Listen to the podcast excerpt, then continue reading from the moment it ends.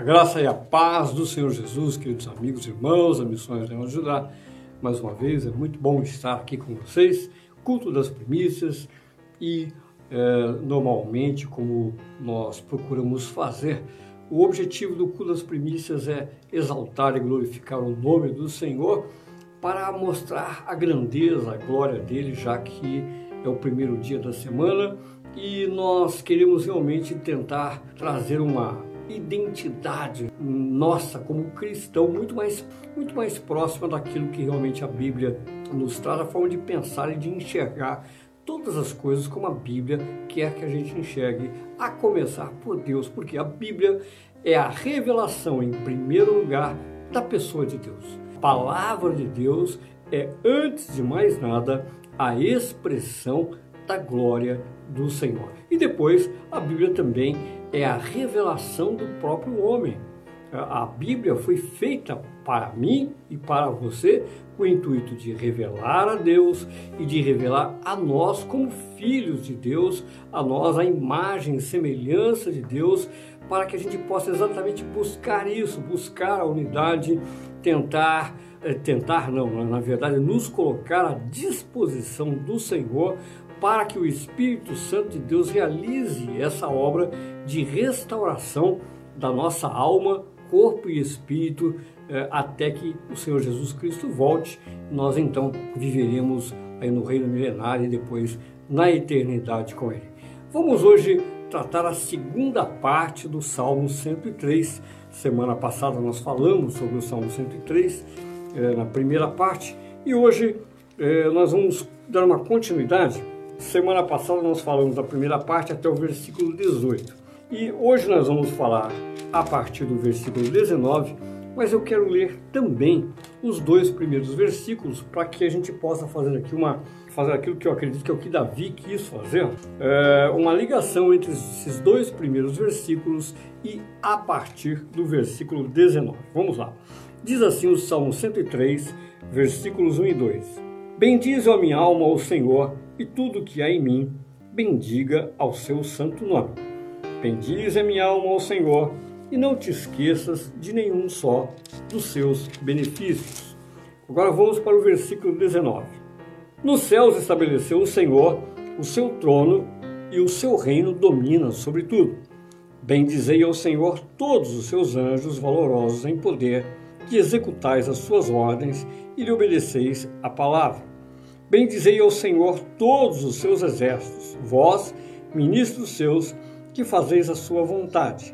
Bendizei ao Senhor, vós, todas as suas obras, em todos os lugares do seu domínio. Bendize, a minha alma, ao Senhor. Vamos fazer mais uma breve oração?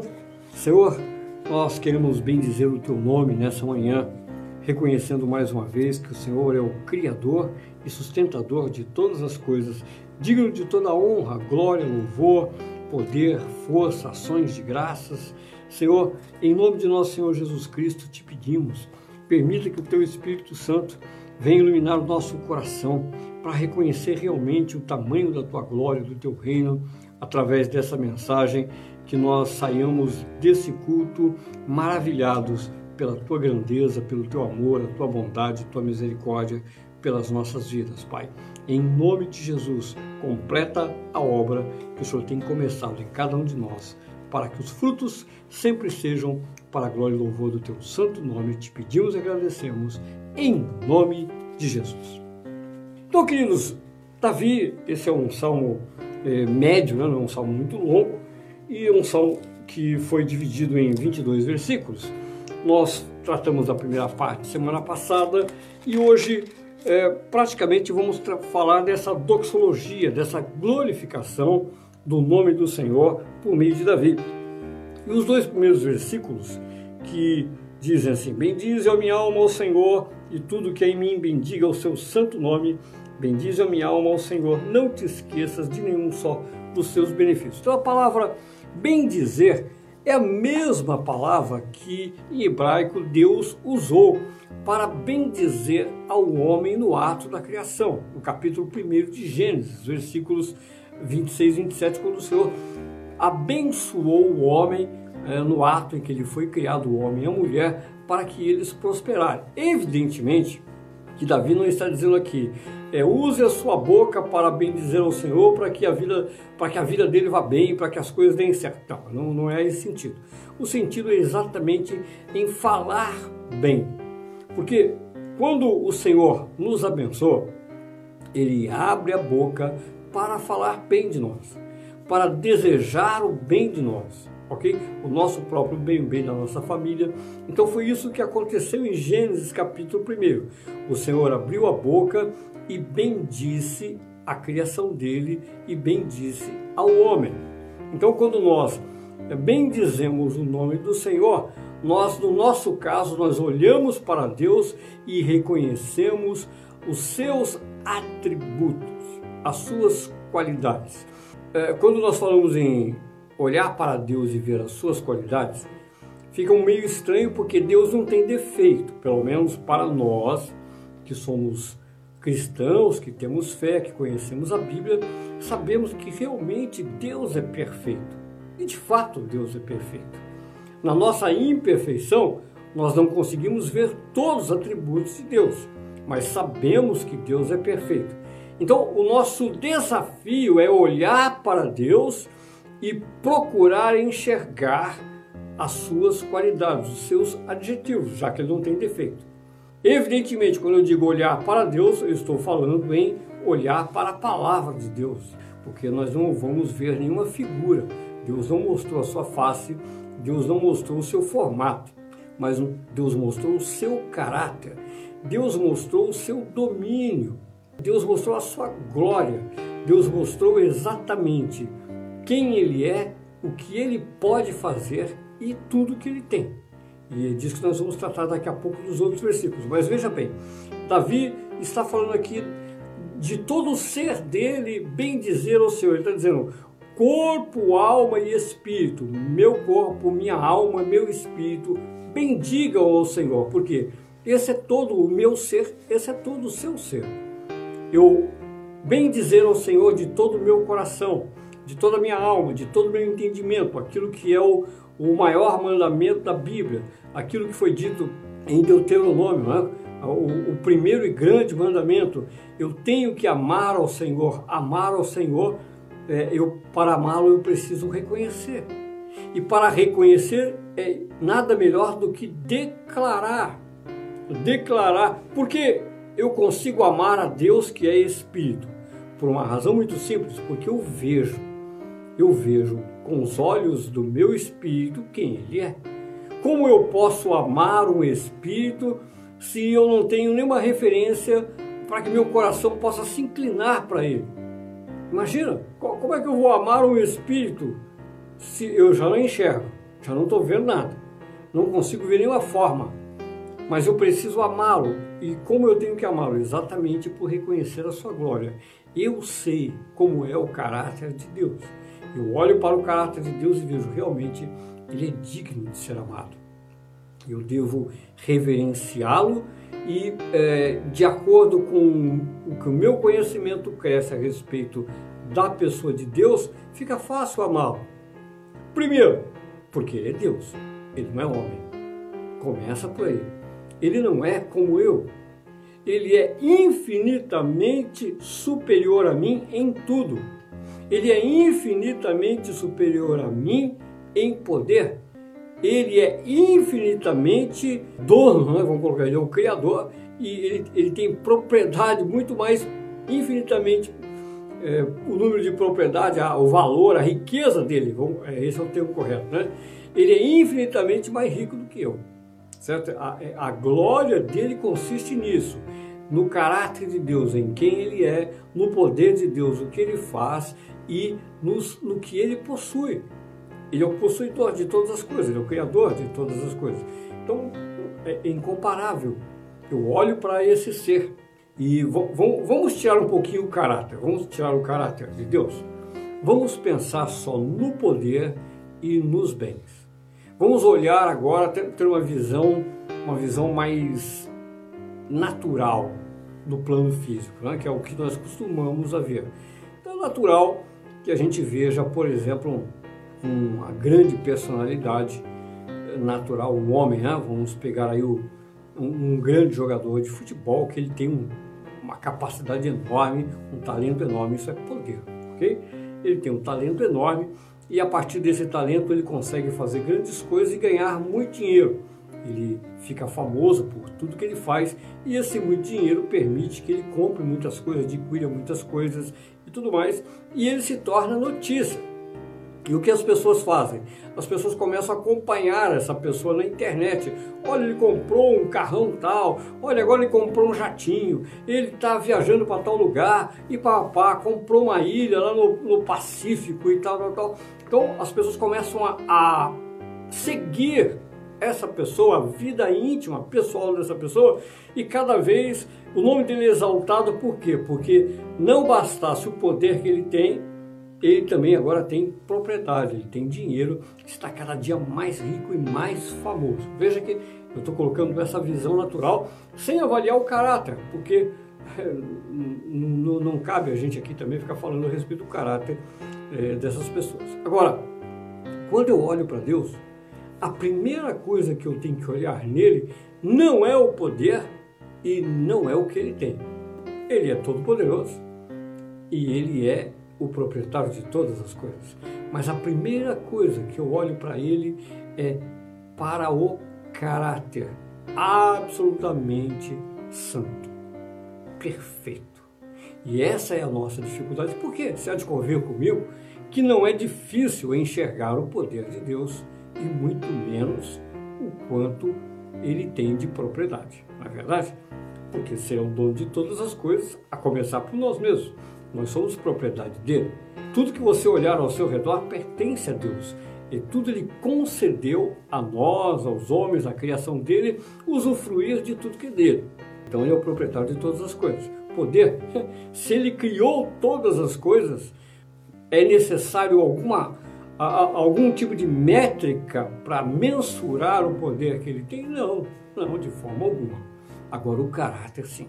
A que Deus eu estou servindo? A que Deus?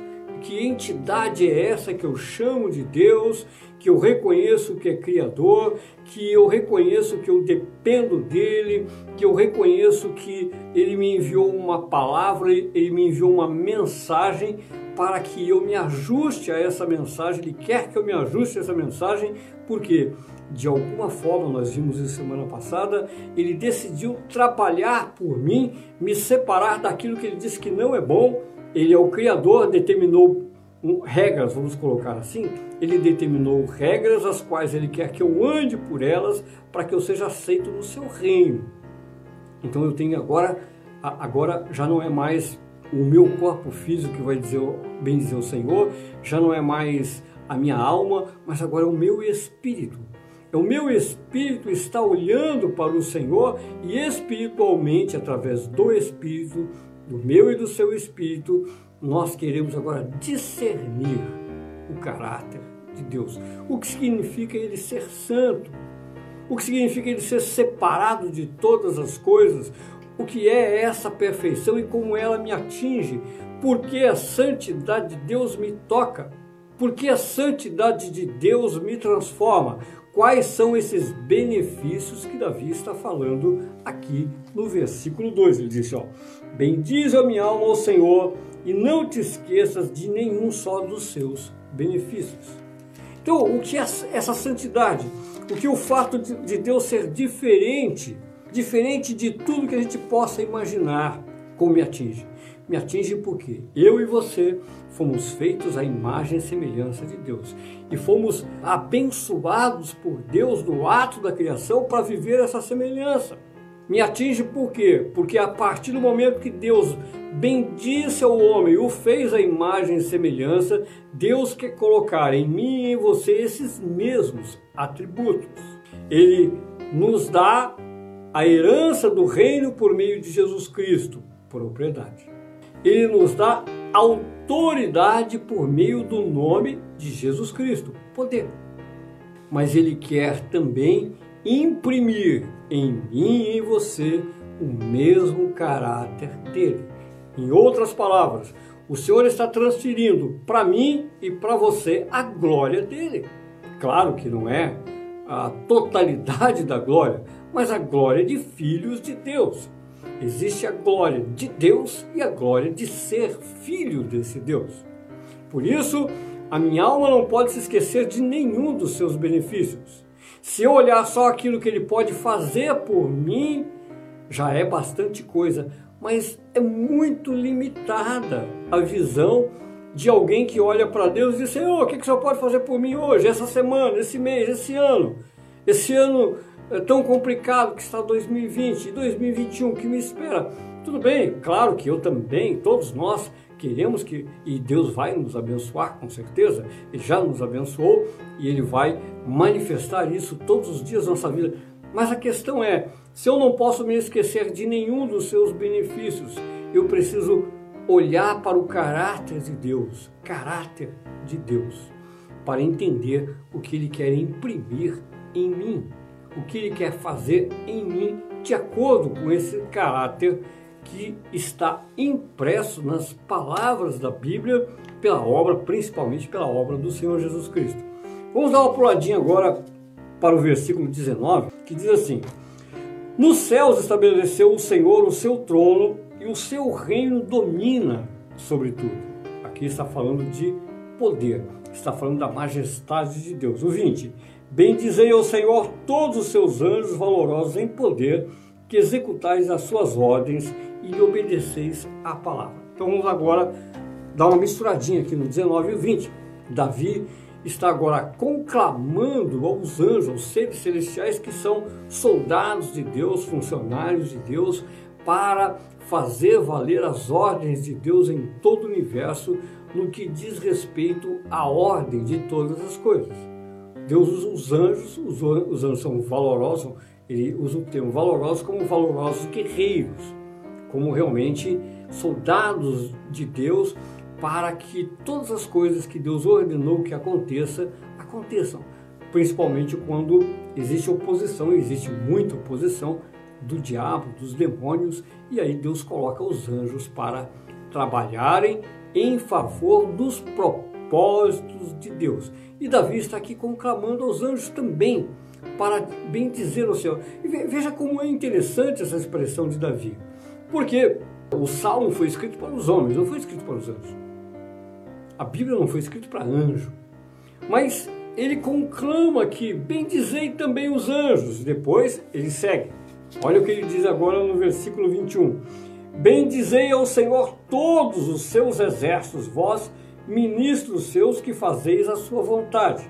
Quando ele fala a respeito de exército, não pense num exército de homens alinhado para uma batalha. Não, quando ele fala todos os exércitos, ele está falando de toda a classe de animais, de seres animados e inanimados que Deus criou. Exemplo, o exército de peixes. Vamos pegar o caso de Lucas, capítulo 5, quando o Senhor Jesus deu a ordem para que Pedro lançasse a rede no alto mar e aconteceu que os peixes entraram na rede para se tornar alimento para os discípulos. É, na hora que o Senhor Jesus liberou a palavra para Pedro e para os discípulos que estavam com ele, o que aconteceu é que os peixes entenderam que tinham que entrar dentro da rede. O exército do Senhor, os peixes, parte do exército do Senhor, tem de obedecer à ordem do Senhor. Seres inanimados, estrelas. Então, as estrelas do céu, elas estão colocadas numa posição para cumprir o propósito do Senhor. Quando o sol se põe, as estrelas aparecem. Quando as estrelas aparecem, nós não sabemos, pelo menos eu não sei, né?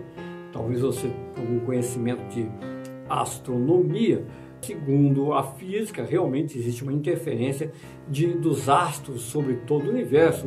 Eles estão colocados de uma forma organizada, matematicamente perfeita, para que o universo possa rodar sem as colisões. Isso é fantástico. Agora, nós que estamos aqui na Terra, quando olhamos para o céu, nós, uh, o nosso coração se comporta como o de Davi se comportou no Salmo número 8. Eu contemplo os céus, as obras de Deus e fico maravilhado. Por quê? Porque as estrelas estão lá no alto para nós que estamos aqui na Terra, aqui embaixo, para dar muita beleza ao céu, para dar glória à casa de Deus. Agora, evidentemente que Deus dispôs ali as estrelas, os astros de modo geral, numa organização é, matemática de tal forma que o universo funcione como ele decidiu que tem que funcionar.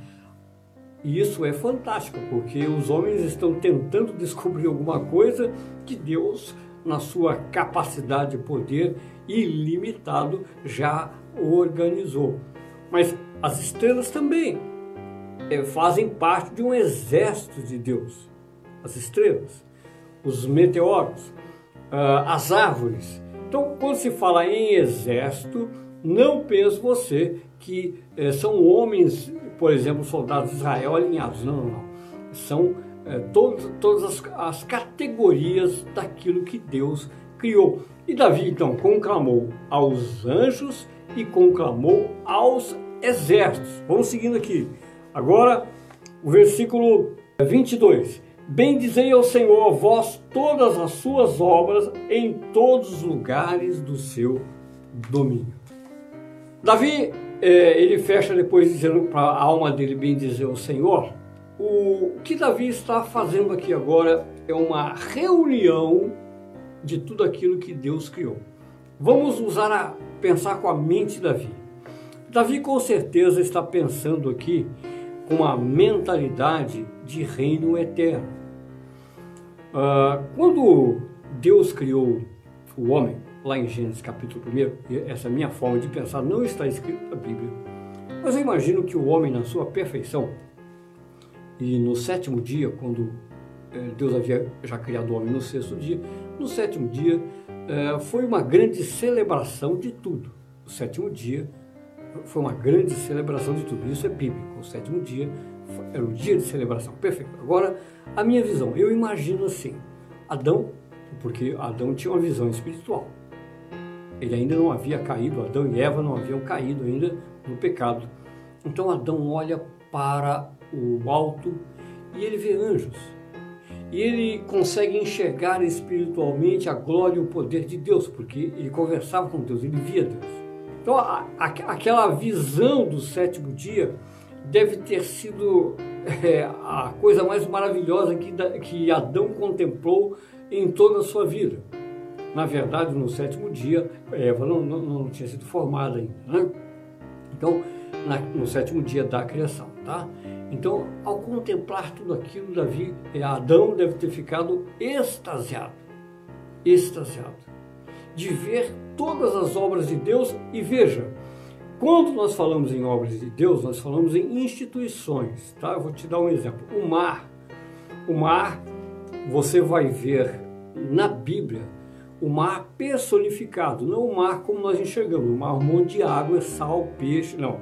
O mar como uma entidade personificada, uma pessoa. A personalização do mar na Bíblia. Por quê? Porque, de acordo com a Bíblia, o mar é uma entidade viva. De acordo com a Bíblia, para Deus, o mar é uma entidade viva que tem que responder às ordens de Deus. As estrelas, imagina a Lua, né? os satélites, os planetas, todos os seres para Deus estão vivos. Não vou entrar em muitos detalhes aqui a respeito da, da questão dos átomos, tá? mas veja que na verdade para Deus tudo está vivo. Tudo está vivo. E como tudo está vivo, ele recebe a adoração, ele recebe a adoração mediante aquilo que é, determinada, de, determinado ser foi criado. Tá? Então, nós, como nós adoramos a Deus? Nós adoramos a Deus dentro daquilo que Deus nos fez, corpo, alma e espírito. É disso que Davi está falando. Olha, meu corpo, minha alma e espírito adoram a Deus de acordo com os benefícios que eu recebi, corpo, alma e espírito, a semelhança de Deus. Mas o, o, passarinho, ele não tem a capacidade que eu tenho de adorar a Deus, corpo, alma e espírito, com plena consciência e razão dos atributos de Deus, dos benefícios de Deus. Mas como é que o passarinho adora a Deus? Cantando, porque foi isso que Deus deu a ele. O passarinho abre o bico e começa de manhã a cantar, cantar, cantar. Agora, né, de manhã, eu até estou aqui enquanto estou trazendo essa mensagem, eu consigo ouvir aqui o, os passarinhos aqui na, na, minha janela, né? Cantando. Então é a forma de adorar a Deus. certo? Com aquilo que os atributos que cada ser recebeu, ele adora a Deus com esses atributos. Perfeito? Então vamos imaginar o mar. Como o mar adora do mar, adora a Deus, eu estou personificando e tentando trazer aqui, de acordo com a Bíblia, é, é essa ideia de Davi. Imagine as ondas do mar batendo, aquele barulho, as ondas batendo nas rochas e tal, o vento no mar. É uma forma de adorar a Deus. Por quê? Porque o mar está, é, o rugir do mar está de acordo com a ordem que Deus criou. Essa é a ideia de Davi. Os anjos, as obras de Deus, o universo inteiro contempla a glória dele. Agora, nós, nós somos os privilegiados filhos de Deus. Nós somos colocados, de acordo com a ordem da adoração, numa posição mais elevada que os anjos. Mais elevada que os anjos, porque fomos feitos à imagem e semelhança de Deus, fomos salvos por meio de Jesus Cristo para reinar com o Senhor eternamente. Olha a glória que Deus transferiu para mim e para você. Bendize a minha alma ao Senhor, não se esqueça de nenhum dos seus benefícios. Bendize ao Senhor todas as suas obras, bendize ao Senhor os seus anjos, os seus ministros poderosos, tudo que Deus criou, bendiga o nome do Senhor, adore o Senhor com seus atributos. Mas a minha alma é diferente. Eu e você fomos feitos à imagem e semelhança do Criador, fomos salvos pelo Filho do Criador, fomos introduzidos a uma posição privilegiada à direita de Deus por meio de Jesus Cristo e viveremos eternamente com o Criador, contemplando a sua face, como aconteceu com Adão. Ah, de uma posição até privilegiada, porque Adão ele ainda estava suscetível à queda e quando nós estivermos na eternidade, acabou todo o processo, passamos por todo o processo, passamos pelo reino milenar, entraremos na eternidade e viveremos para sempre, sem limite de anos, contemplando, adorando e recebendo todos os benefícios. Todos os benefícios de sermos filhos de Deus. Por isso, eu creio que Davi aqui, ele está, nesses últimos versículos, ele está trazendo aqui a ideia da eternidade. Deus estabeleceu o seu trono, o seu domínio sobre todo o universo e do mesmo jeito que Adão contemplou, vamos colocar aqui uma, uma faísca daquilo que nós vamos contemplar na eternidade. Adão, é, Davi, profeticamente, ele colocou esse cenário quando nós estaremos juntamente com toda a criação olhando para Deus, com a capacidade de adorá-lo como Ele é digno. Quando o universo estiver totalmente restaurado na sua eternidade, depois do reino milenar, pela obra de Jesus Cristo e tendo Jesus Cristo no trono. Amém? É assim que eu entendo que Davi está expressando nesses últimos versículos ligados ao primeiro e ao segundo versículo, quando nós realmente não podemos esquecer de nenhum dos benefícios que Deus tem feito pelas nossas vidas por meio de Jesus Cristo na habitação do Espírito Santo. Vamos então fazer mais uma oração agradecendo ao Senhor e nos preparando para mais uma semana de bênçãos em nome de Jesus. Pai amado, maravilhoso Deus, Senhor, para nós é um enorme privilégio contemplar a tua glória, contemplar o teu domínio, o teu reino. Senhor, que a nossa que a nossa natureza física, que a nossa alma, que o nosso espírito realmente consiga reconhecer todos os benefícios que tem nos dado, tudo aquilo que o Senhor ainda tem para fazer por cada um de nós nessa semana e pelas nossas famílias. Uma vez que o Senhor já nos bendisse no ato da criação e muito mais quando o Senhor nos salvou por meio de Jesus Cristo, Pai, como o apóstolo Paulo escreveu na carta aos Efésios, bendito Deus e Pai de nosso Senhor Jesus Cristo, que nos tem contemplado com toda sorte e bênção nas regiões celestiais em Cristo Jesus. Pai querido, nós queremos contemplar a sua face, conhecer o seu caráter, bem dizer o teu santo nome, Pai, enquanto o Senhor, pela tua bondade e graça, abençoa as nossas vidas e as nossas famílias em mais uma semana e os frutos sejam para a tua glória, em nome de Jesus.